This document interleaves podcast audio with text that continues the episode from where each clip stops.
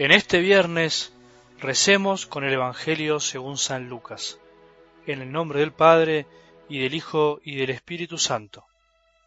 Jesús decía a sus discípulos, había un hombre rico que tenía un administrador, al cual acusaron de malgastar sus bienes.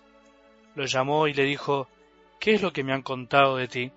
Dame cuenta de tu administración, porque ya no ocuparás más ese puesto. El administrador pensó entonces, ¿qué voy a hacer ahora que mi señor me quita el cargo? ¿Cavar? No tengo fuerzas. ¿Pedir limosna? Me da vergüenza. Ya sé lo que voy a hacer para que al dejar el puesto haya quienes me reciban en su casa. Llamó uno por uno a los deudores de su señor y preguntó al primero, ¿Cuánto debes a mi señor? Veinte barriles de aceite, le respondió. El administrador le dijo, Toma tu recibo, siéntate enseguida y anota diez. Después preguntó a otro, ¿Y tú cuánto debes? Cuatrocientos quintales de trigo, le respondió. El administrador le dijo, Toma tu recibo y anota trescientos. Y el señor alabó a este administrador deshonesto por haber obrado tan hábilmente, porque los hijos de este mundo son más astutos en su trato con los demás que los hijos de la luz. Palabra del Señor.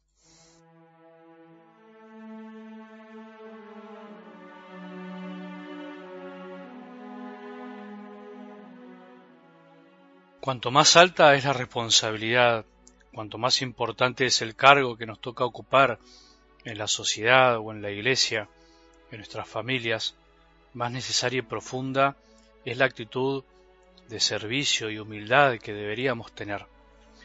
Ese es el camino que nos proponía Jesús con sus palabras cuando nos decía que el más grande de entre ustedes sea el servidor de los otros, porque el que se ensalza será humillado, y el que se humilla será elevado.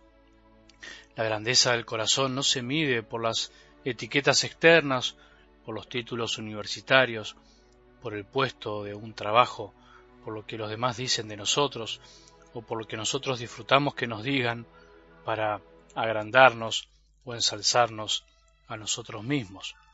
La grandeza del corazón se mide finalmente por la capacidad de amar y por el amor concreto que se manifiesta cuando servimos a los demás y no cuando nos servimos de los demás para alimentar nuestro ego que se inflama como un globo cuando es ensalzado. El amor no necesita del aplauso ajeno o de los títulos. La obra de servicio y de amor más grande de la historia de la humanidad fue la encarnación del Hijo de Dios en el vientre de una humilde mujer y finalmente la entrega en la cruz. La vida entera de Jesús, de punta a punta, por decirlo de algún modo, fue una muestra de que el más grande se hizo servidor de todos, que para hacer cosas grandes no es necesario que nos vean.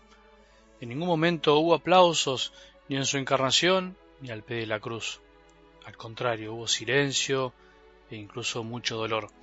¿A quién se le hubiera ocurrido aplaudir mientras Jesús entregaba su vida? Por eso cuando se trata de servir, se busca el bien de los otros, no seamos insensatos, no busquemos ser ensalzados, ser palmeados en la espalda, ser aplaudidos, porque no es necesario, no hace falta. Si lo hacemos, ya tenemos nuestra recompensa. En algo del Evangelio de hoy, Jesús cuenta esta parábola para alabar la astucia, la habilidad de este hombre, para pensar en lo que se vendría en su vida futura, o sea, alaba en el fondo la previsión que tiene para salir de su problema. Y nos dice Jesús que los hijos del mundo son más astutos que los hijos de la luz, o sea, los que piensan solamente en este mundo y viven para él, en cómo subsistir mañana, finalmente en lo material, son bastante más previsores a veces que nosotros que estamos pensando supuestamente en el mundo futuro, en la patria del cielo, en la vida que vendrá. Jesús quiere de algún modo que pongamos tanta fuerza, astucia y corazón para ganarnos un lugar también en la casa del cielo. Entre comillas, ganarnos, porque en realidad es un regalo, como a veces lo ponemos en las cosas de este mundo cuando buscamos tener un lugar en un trabajo, o en lo que sea. Y para esto es bueno pensar en una idea de fondo de esta parábola. Nosotros somos administradores de las cosas de Dios. No trajimos nada a este mundo por nosotros mismos y nada podremos llevarnos de él. Las cosas, los bienes, sí, pueden ser nuestros, pero en realidad no son absolutamente nuestros. Tenemos riquezas materiales y espirituales que debemos aprender a administrar para el bien de los demás, especialmente para ayudar también a los que no tuvieron esa suerte, o mejor dicho, esa gracia, como nosotros, los más necesitados, para los que son deudores de Dios porque no recibieron tanto.